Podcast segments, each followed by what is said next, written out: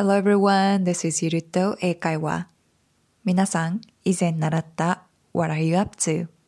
今何してるのというフレーズを覚えてますでしょうか今日は What are you up to? と聞かれた時の答え方として I was about to do something I was about to do something というフレーズを一緒に学んでいきましょう。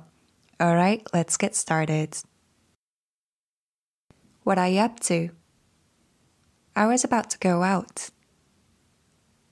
What are you up to? 今何してるの ?I was about to go out. 今出かけるところだったよ。このように be about to do something でちょうど何々するところだったという表現をすることができます。他にも I was about to do my homework 今宿題するところだったよ。I was about to help my sister 今お姉ちゃんを手伝うところだったよ。I was about to message you 今ちょうどメッセージしようと思ってたの。I was about to call my client 今ちょうどクライアントに電話するところだった。こんな感じで使うことができます。